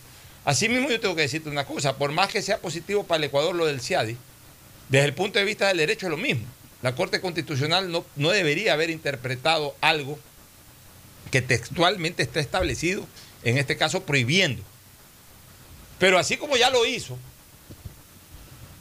ya generó ese antecedente, ahora lo vuelve a hacer a través de la interpretación. Y eso sí lo dijimos así, aquí siempre, de que por la vía de la interpretación, finalmente la Corte Constitucional podía sacar el aval para que el Ecuador regrese nuevamente al mecanismo del CIADI, es decir, al de firmar convenios que garanticen la seguridad jurídica, cosa que es positiva, por supuesto, la seguridad jurídica entre privados y el Estado ecuatoriano, al cual Ecuador ingresó en el año 1986, en el gobierno de León Férez Cordero Rivadeneira, y salió en algún mes del año 2010 en el gobierno de Rafael Correa Delgado. ¿Y por qué salió en el gobierno de Rafael Correa Delgado? Porque a Correa se le ocurrió la malhadada gana de romper los compromisos, romper los contratos, eh, simplemente por su voluntad con el famoso cuento y si quieren demandarme que nos demanden. Claro, tiene que demandarnos aquí. Y tienen que demandarnos aquí, aquí Y aquí yo controlo todo. Claro, entonces, entonces al final de cuentas Correa lo hizo con esa eh, prepotente de, eh, manera de actuar que él tenía. Pero en todo caso lo sacó a Ecuador del CIADI. Y para que Ecuador regrese nuevamente, porque ya salió, si hubiese estado, la nueva constitución, a mi criterio, no afectaba aquello porque la eh, las normas son hacia adelante, no hacia atrás. Si ya con la nueva constitución nos encontrábamos que ya teníamos eso, no teníamos por qué salir. Pero en el momento en que salimos para regresar nuevamente o para reincorporarnos, es como algo nuevo. Y si es como algo nuevo, pues hay una norma constitucional que lo prohíbe. Pero como la Corte Constitucional tomó esta costumbre de interpretar incluso contra tenor literal, bueno, ahora también lo hizo. Y ya van tres cosas que la Corte Constitucional este, decide contra tenor literal. Ahí hubo igual dos votos salvados. El de Enrique Dos, Herrería Enrique Herrería y de, de alguien más, no me acuerdo. y de Ávila, Ávila, de un señor Ávila. Sí. Lo que sí me llama la atención es en la votación esta.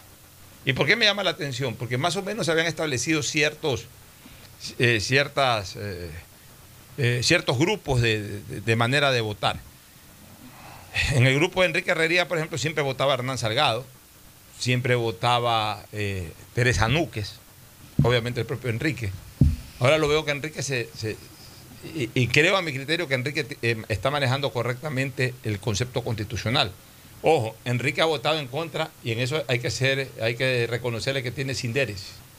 Enrique ha votado en contra de la interpretación de estos tres temas, del matrimonio igualitario, del tema este del aborto que se interpretó hace pocas semanas atrás y también ayer votó en contra de una nueva interpretación. O sea, se ha mantenido la sindéresis de que si el tenor decir, literal es claro, interpreta, él lo interpreta al tenor literal. Al tenor literal, como dice la Constitución. Y a, este- y a ese voto se ha sumado el, el juez constitucional Ávila.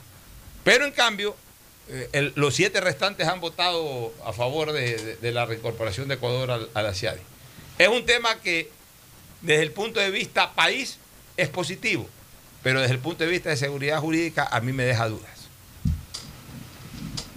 La verdad que, que ver, porque la resolución, ya te digo, yo alcancé a leer parte de, de la resolución y se basaba en eso, de que era un convenio ma- ma- marco que no tenía por qué afectar cuando sean individuales los casos.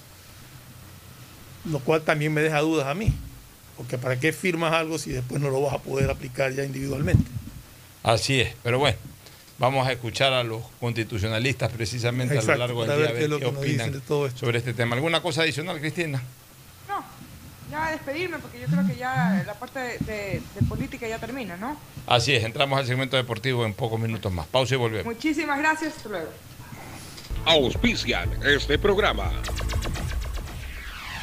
Aceites y lubricantes Gulf, el aceite de mayor tecnología en el mercado. Acaricia el motor de tu vehículo para que funcione como un verdadero Fórmula 1 con aceites y lubricantes Gulf. ¿Quieres estudiar, tener flexibilidad horaria y escoger tu futuro? En la Universidad Católica Santiago de Guayaquil trabajamos para el progreso en educación, ofreciendo cada día la mejor calidad y para ello estamos a un clic de distancia. Escoge la carrera de tu vocación Puede ser marketing, administración de empresas, emprendimiento e innovación social, turismo, contabilidad y auditoría, trabajo social y también derecho. Consulta en nuestra página web mayor información y esquemas de admisión. Universidad Católica Santiago de Guayaquil, formando siempre líderes. En Seguro Sucre, tu lugar seguro con sus nuevos planes Rueda Seguro, un seguro vehicular al alcance de todos. Vive Seguro, donde puedes asegurar tu patrimonio anticipándote a cualquier eventualidad. Futuro Seguro, en caso de accidentes te damos cobertura y en caso de muerte amparamos a tu familia. Seguro Agrícola cuenta con una amplia cobertura en la pérdida causada por eventos climáticos y biológicos, así como Mi Pyme Seguro, un seguro exclusivo para tu emprendimiento con una amplia y flexible cobertura a la medida de tus requerimientos. Seguro Sucre, tu lugar seguro. Contáctanos al 1-800 Sucre conmigo, 782732. Las soluciones empresariales de Claro contribuyen al desarrollo del sector productivo del país. Un ejemplo es Claro Smart Biofeeder, solución para la alimentación automática del camarón que optimiza los factores productivos, acelera su crecimiento y mejora la conversión alimenticia. Con Claro Smart Biofeeder, el sector camaronero es más competitivo en el mundo. Conoce más en claro.com.es slash empresas. Con Claro, todo se conecta. Estamos en la hora del pocho. En la hora del pocho presentamos Deportes, Deportes. Bueno, entramos al segmento deportivo de la hora del pocho, informándoles a ustedes que su majestad Roger Federer se encuentra jugando el segundo partido de su carrera en Wimbledon en este, en este año 2000, eh, 2021. Está definiendo por tie break el primer set y va ganando 6 a 1, es decir, tiene cinco posibilidades, cinco puntos seguidos de ganar el primer set Roger Federer y de hecho ya lo acaba de ganar. Acaba de ganar el primer set Federer a Richard Gasquet, le acaba de ganar por 7 a 6. En, en resultados de otros tenistas conocidos, perdió Dimitrov con Alexandre Bublik. Eh, Medvedev este, le ganó en tres sets al español Carlos Alcaraz, mientras que Nishikori, el japonés, perdió en cuatro sets con Thompson, con eh, este Thompson creo que es australiano. En, otro partido, Alex Bolt, eh, también es un tenista reconocido, perdió con Cameron Norrie. Monfils, el francés, también perdió, ¿ah? atención, perdió con el español Pedro Martínez, mientras que Alexander Zverev eh, ganó con comodidad, con relativa comodidad al norteamericano Sandgren, le ganó en tres sets. Son los, y un eh, latino que está jugando, o un sudamericano que está jugando, el chileno Cristian Garín, que ha pasado a tercera ronda. Garín. Ojo, Garín. Ha pasado este, a tercera ronda, ganando eh, en cuatro sets a Marx Polman. Oye, están no está jugando, el argentino. Schwarman debe estar jugando, pero no, no le ha tocado jugar, en, eh, por lo menos hoy no. Ya, Federer entonces ha ganado el primer set, este, mi querido Fernando. qué bien. Oye, a propósito, puse un tuit hoy día para hablar un poquito de tenis, antes de entrar al tema del fútbol. Puse un tuit hoy día, más que hoy día en la madrugada realmente lo puse. Este, eh, hablando de tenis, pongo cuál para mí es la clasificación histórica del tenis. Y ya no los pongo solamente eh, uno, dos, tres, cuatro, cinco a- a- a- individualmente, sino que los pongo como Los por grupos. los agrupo. Entonces, para mí lo más grande que ha tenido el tenis en la historia, por eso le doy el puesto número uno, es el Big 3. Sí. Federer, Nadal, Djokovic. La prueba es que entre los tres tienen Sí, sí, sí. 59 Gran Sí, Slam. Yo comparto eso, es creo que todo el mundo lo. Eh, eh, son los tres pensar. mejores jugadores, eh, pero como grupo, no el Big Sí. 3. El, segun- el segundo puesto pongo al plus marquista, y a ese lo pongo a Pete Sampras. ¿Y qué es para mí el plus marquista? El que impuso la primera gran marca a superar. Porque él estuvo como Lisiardi aquí en el fútbol, así mismo Sampras estuvo varios, varios, pero varios años con sus 14 Grand Slam que nadie llegaba. Y esa era la marca. Esa era la marca. O sea, el que llegaba a 14, ya- cuando recién Federer, que fue el primero en llegar, recién Federer llegó a los 14, chuzo. Al fin van a, decíamos, al fin van a tumbar la marca de, de, de- de Sampras. Y después, obviamente, pues ya la pasó Federer de largo, la pasó Nadal y ahora también la ha pasado Djokovic. Pero el plusmarquista, el que puso la primera marca difícil de tumbar, fue indiscutiblemente Pete Sampras. De ahí pongo un tercer grupo, los ídolos.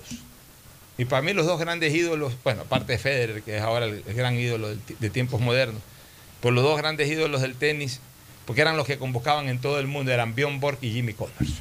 Borg para mí era Y Connors, en su época o sea, más grande. Borg y Connors, eh, aparte que ganaron muchos títulos. Sí, este, porque eran- eh, McEnroe era otra cosa. Claro, eran, los grandes ídolos eran Borg y Connors. O sea, Connors era. eh, Estados Unidos se enloquecía por Connors y Europa se enloquecía por Bjorn Borg. Así de sencillo. Los cuatro haces, pongo el cuarto grupo, los cuatro haces, pongo a los que han los, los primeros y, los primeros en haber ganado los cuatro Grand Slams. O sea, Australia, Roland Garros, Wimbledon y el US Open. Y esos cuatro son tres, los primeros, los primeros en ganarlos. Eh, lo- los, australianos Emerson y Leiber en los años 60 y luego André Agassi en, los años 90 y, y los primeros años de este siglo. Porque, por ejemplo, Sampras no pudo ganar nunca a Roland Garros, por mencionarte uno de ellos. Y después estos Big 3 sí ganaron. Eh, eh, todos. pero de ahí, aparte del Big 3 y, de esto que a los que yo llamo los cuatro haces, no hay otros tenistas que hayan. Siempre le faltó algo. A Borg le faltó, por ejemplo, Australia. Eh, creo que Borg nunca ganó US Open, ganó solamente Roland Garros y, y- y Wimbledon, pero lo ganó varias veces, ambos. Este, Lendl nunca ganó Wimbledon, por ejemplo. Eh, McEnroe ganó dos de los cuatro Grand Slams, me parece que nunca ganó Australia y tampoco nunca ganó Roland Garros. Pero los, los que ganaron los, cuatro torneos eh, estos grandes fueron Leiber, Emerson, Agassi y el Big Y 3 este posteriormente. Y al final pongo, para no dejarlos afuera, los he puesto el grupo Los Legendarios a Lendl y McEnroe. Porque eh, dominaron el tenis en su Sí, era. Lennon en su momento era, Era, era, el- imbatible. era imbatible y lo mismo el, propio McEnroe ya en el momento que iba bajando las, revoluciones Borg y el propio Connors fue la era de John McEnroe. Para mí esos son los 11 mejores tenistas de la historia. Sí, o sea, se te quedan posiblemente los iniciales, no los Pancho González es que y ellos, Pancho eh, Segura pero es que y ellos de formaron ahí. parte de otra era del tenis. Exacto, otra área- por eso te digo, te quedan ellos, los eran, iniciales. ellos eran, eh, eh, en la era de ellos, ellos eran profesionales como lo son ahora, pero en cambio en esa época los profesionales no podían jugar los Exacto, no los podían Grand después- Slams. Exacto. Era un grupo muy Muy reducido. reducido, muy reducido, ¿verdad? Entonces, realmente yo le llamo eso al, al tenis, el tenis antiguo, de la- del Antiguo Testamento. Harías el grupo de los profesionales del tenis y poner ahí a los Eh, dos yo, o tres yo- que yo realmente destacaron. estoy ¿no? poniendo, para mí la historia del tenis real, fuerte, es la de los años 60 en adelante. La de los años 60 en adelante, pero igual nosotros lo destacamos mucho a Pancho Segura. De ahí hay otros tenistas que, por supuesto, están en un nivel inferior a esto porque son grandes tenistas de la historia. Guillermo Vilas, Sí, eh, Buda para hablar de Boris Becker. eh, Boris Becker. Max Vilander. Ya, ahí ya viene otro nivel un poquito más abajo, en donde ya lo tenemos Andrés Gómez, a Juan Martín del Potro, ya, ya otros niveles. O sea, el, primer gran nivel, el, el- piso alto, hablemos así, del tenis mundial, lo tienen estos 11. Y dentro de esos 11, el Big 3 es los máximos. ¿no? Nos vamos a una pausa para regresar a hablar de fútbol, porque también ya llegó, ya está aquí Agustín Filomentor, Guevara Morillo. El siguiente es un espacio publicitario apto para todo público.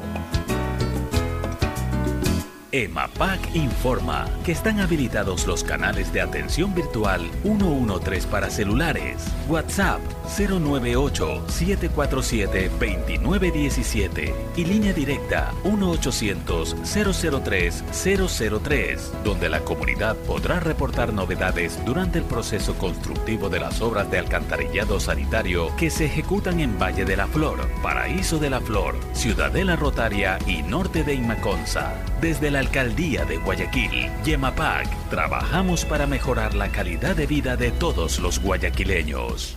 Si quieres estudiar, tener flexibilidad horaria y escoger tu futuro, en la Universidad Católica Santiago de Guayaquil trabajamos por el progreso en la educación, ofreciendo cada día la mejor calidad. Estamos a un clic de distancia. Contamos con las carreras de marketing, administración de empresa, emprendimiento e innovación social, turismo, contabilidad y auditoría, trabajo social y derecho. Sistema de Educación a Distancia de la Universidad Católica Santiago de Guayaquil, formando líderes siempre. Disfruta tu familia seguro y sin miedos. Conoce Mi Seguro, cuyos beneficios te brindarán la tranquilidad de tener la mejor cobertura de accidentes personales en todo momento. Llámanos para brindarte más información al 1-800-7827-32. Sucre conmigo o contacta con tu broker de confianza. Recuerda que sabemos que proteger y velar por el futuro de tu familia es una de las más grandes muestras de amor. Pensando en ello, te presentamos Futuro Seguro, donde en todo momento seremos incondicionales contigo y los tuyos. En caso de accidente, te damos cobertura y en caso de muerte, amparamos a tu familia. Conoce más visitándonos en www.segurosucre.fin.es o como ya lo dijimos, contáctate con tu broker de confianza. Camina feliz, disfrútalo bien. Hay mucho para agradecer. Debas sorprender y respirar tranquilo esta vez. Amparamos, actuamos, avanzamos. Hispana de Seguros. Detrás de cada profesional hay una gran historia. Aprende, experimenta y crea la tuya. Estudia a distancia en la Universidad Católica Santiago de Guayaquil. Contamos con las carreras de marketing, administración de empresa, emprendimiento e innovación social, turismo, contabilidad y auditoría, trabajo social y derecho.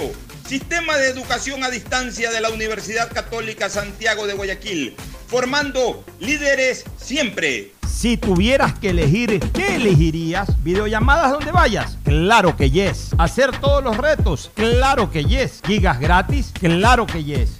Si tienes que elegir, elige hacerlo todo con la mayor cobertura. Activa tus paquetes prepago desde 5 dólares y recibe 2 gigas gratis en tu segundo paquete desde un dólar.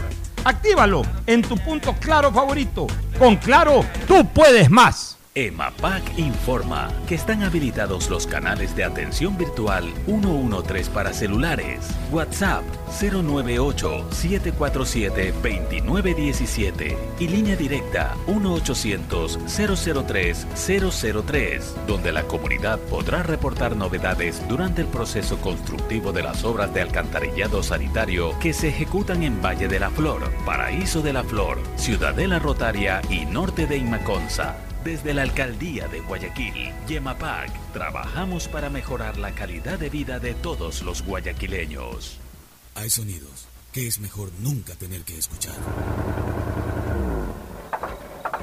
Porque cada motor es diferente.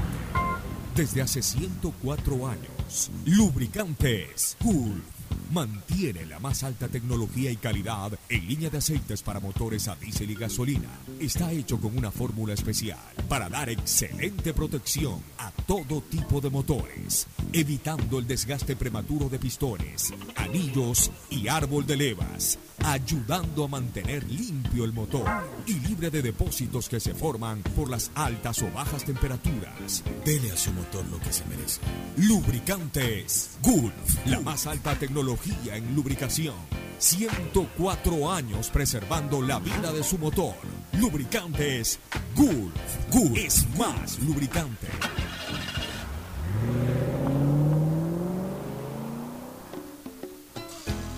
Fin del espacio publicitario. Usted está escuchando un programa de opinión, categoría O, apto para todo público. Fue del Bueno, retornamos aquí en la hora del pocho. Agustín Filomentor, Guevara Morillo. Gracias, Pochito. Muy bien, pues aquí estamos eh, dentro de un clima, eh, no primaveral, sino de verano, ¿no? Dice que Ya está gente- precioso la gente se queja del clima que les No, hace frío. Tiene que usar un suéter, en fin, y es tiempo de los serranos. Si hace pues. calor, que hace calor. Si hace Siempre buen se viento, que hace dice, buen viento. Cuidado que va a venir la gripe ahora, dicen Ah. las situaciones. Así que lo importante es estar con las dos vacunas y vamos adelante. ¿Quién va a estar en el arco? En la defensa, línea de volante ofensiva, una buena alineación, un sistema será el efectivo para el partido. Bueno, vamos a ver. Yo creo que hay jugadores que definitivamente no van a salir del, del plano titular. Creo que Domínguez ha ganado la ratificación en el arco. Yo no creo. No, no, no, no. Yo creo Eh, que perdón, Galíndez- eh, eh, Galíndez, Galíndez, eh, el arquero, no, no, no. Galíndez, Galíndez, el, el- el arquero, este chico argentino ecuatoriano. La defensa no la va a cambiar para Yo nada. no creo que lo vaya a cambiar. Van con, los- Yo con mismos con marcadores de punta. No los cambió en, la- en las épocas negras, Sí. lo va a cambiar Yo ahora que, que- ya ha respirado algo la selección. Y por supuesto, pues Piero Hincapié con Arboleda definitivamente esa es la son- dupla. Eh, eh, el- las dudas pueden darse en el medio campo, ¿no? Como, Ahí es cómo donde arme tengo la incógnita, cómo lo va a alinear. O sea, Méndez va seguro y, y- y- y creo que Mena va seguro. ¿A Novoa Sí, lo que lo hacen jugar de mediocampista. No sé si lo ponga grueso. A grueso se habla. Ahí ya viene la, la- la duda. Franco también va seguro.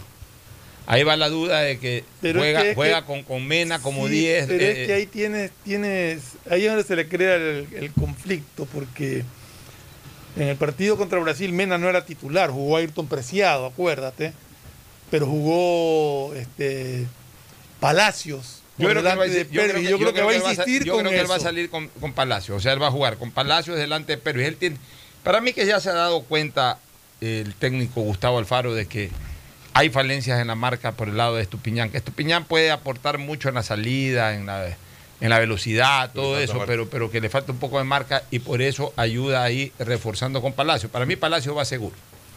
Para mí, para ¿cómo mí el medio campo, para mí el medio campo de Ecuador va a ser Franco, eh, Jason Méndez, Palacios por izquierda, Mena más adelante, que va para mí seguro, Ener Valencia, que para mí va también seguro, y yo creo que va seguro también a Ayrton Preciado. Por ahí puede ser, claro. Ese es el equipo. Preciado. Y luego para cualquier cambio tal vez de Ese es el equipo y queda plata listo. Es algo que plata reforzar más el medio campo. Pero es que como... eh, eh, a ver, para comenzar, es lo que que yo pienso. digo, no- no sé cuál Grueso, la no, es- Grueso no está para 90 minutos. Grueso viene de vacaciones. Exacto, eso viene sin, sin, sin, sin siquiera entrenar. Por eso. pues, Vende el nombre nada más. A Grueso lo van a poner, a Grueso lo han mandado a ver es por en algún momento si necesita reforzar la marca faltando 20, 25 minutos, de repente lo usa. Pues no lo va a poner de titular, o sea, yo, yo descartaría eso. Yo creo que va por el- va más por el lado de. Y como ya lo puso a Pineida, podría en algún momento determinado usarlo Pineida. O sea, yo creo que es más, más probable que juegue de titular Pineida así mismo delante, como hace con Palacios delante, que, que- que el propio Grueso. Para mí Grueso ya lo va a usar en un caso extremis y, y- y cuando necesite marcar un poco más en la mitad de la cancha y cuando falten pocos minutos para el final. Porque no se justifica que lo ponga de titular, pues un jugador que viene, viene parado, un jugador que viene de vacaciones. Pero yo no sé si para él sea arriesgar mucho solamente jugar con Méndez y con Franco.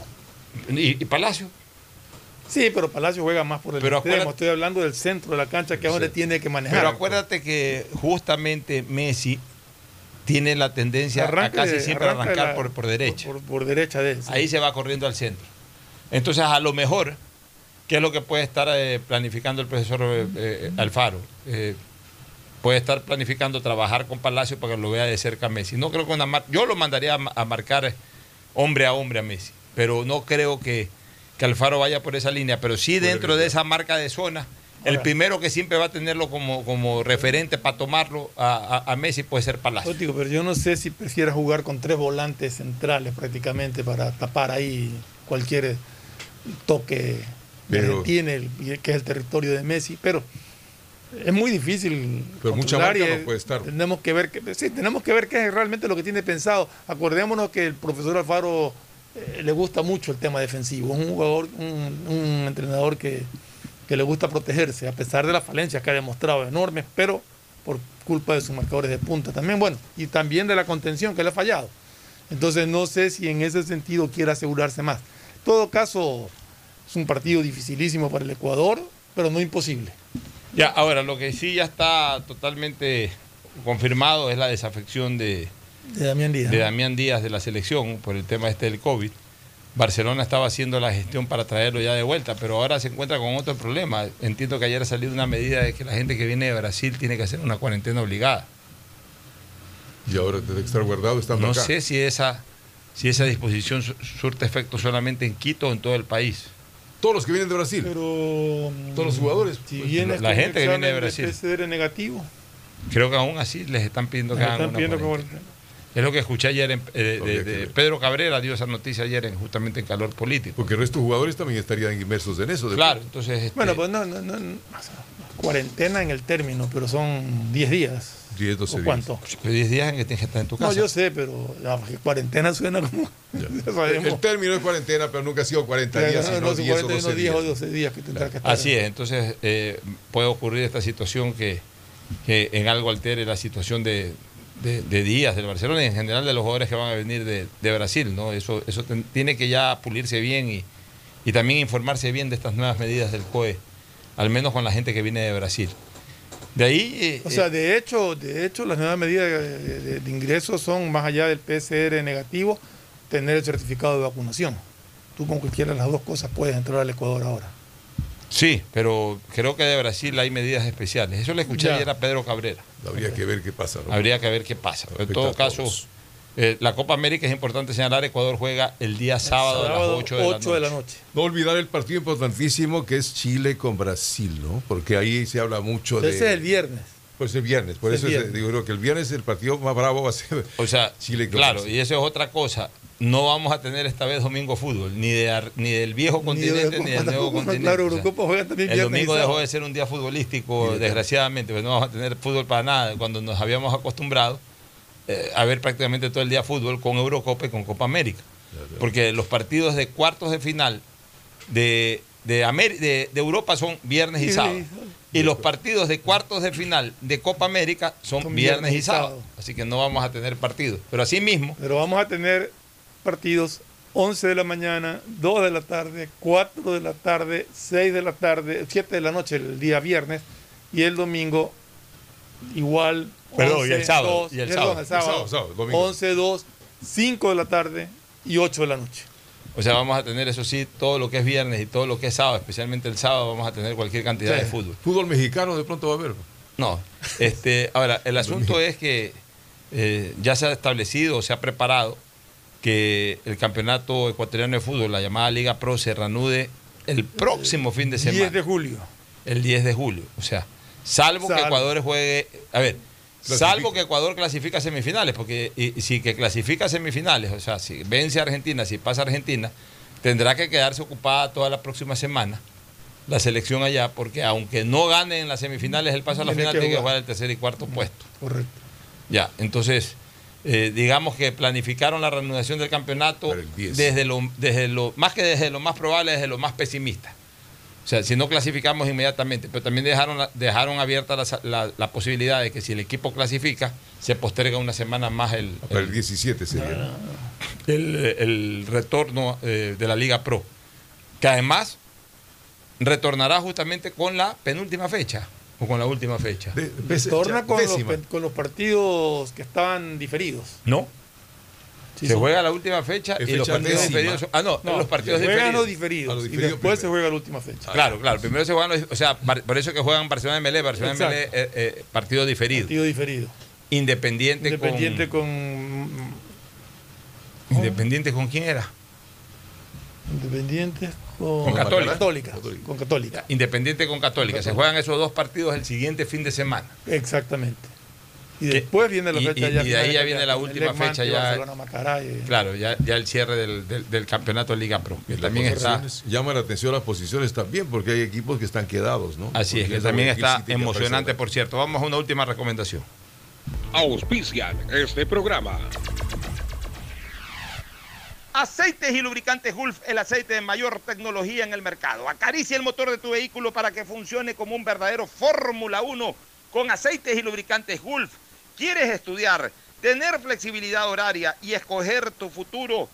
En la Universidad Católica Santiago de Guayaquil trabajamos para el progreso en educación, ofreciendo cada día la mejor calidad y para ello estamos a un clic de distancia. Escoge la carrera de tu vocación. Puede ser marketing, administración de empresas, emprendimiento e innovación social, turismo, contabilidad y auditoría, trabajo social y también derecho.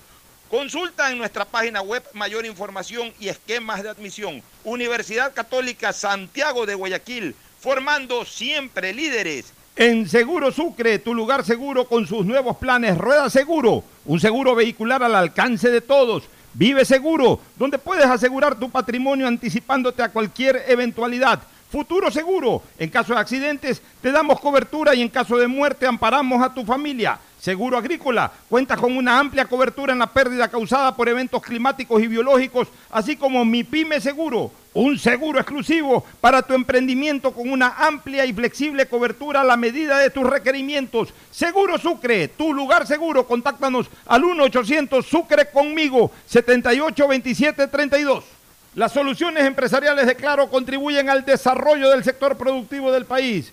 Un ejemplo es Claro Smart Biofeeder Solución para la alimentación automática del camarón que optimiza los factores productivos, acelera su crecimiento y mejora la conversión alimenticia. Con Claro Smart Biofeeder, el sector camaronero es más competitivo en el mundo. Conoce más en claro.com.es slash empresas. Con Claro, todo se conecta. Estamos en la hora del pocho. Muy bien, Agustín Guevara ya en la despedida. Mucha despedida, pues deseándoles que nos preparemos para el día viernes y sábado de fútbol y siempre con mucha precaución todavía, ¿no? En el tiempo de verano. Y recordarles que Richard Carapaz eh, se mantiene noveno en la bien. clasificación general y a la espera de las seis etapas de montaña. Ya vienen las montañas en Ahí Francia. sí sube, ahí Ahí, sí trepa. ahí trepa, trepa duro. Gracias por su sintonía. Este programa fue auspiciado por Aceites y lubricantes Gulf, el aceite de mayor tecnología en el mercado. Universidad Católica Santiago de Guayaquil y su plan de educación a distancia, formando siempre líderes. Seguro Sucre, tu lugar seguro con sus nuevos planes. Rueda seguro para tu carro, vive seguro para tu casa, mi pyme seguro para tu emprendimiento, seguro agrícola para tu producción en el campo y futuro seguro para velar por el futuro de tu familia. Claro Empresas y Claro Smart Biofeeder, un servicio de alimentación automatizada que contribuye a la productividad y desarrollo del sector camaronero del Ecuador. Con Claro, todo se conecta. Este fue un espacio.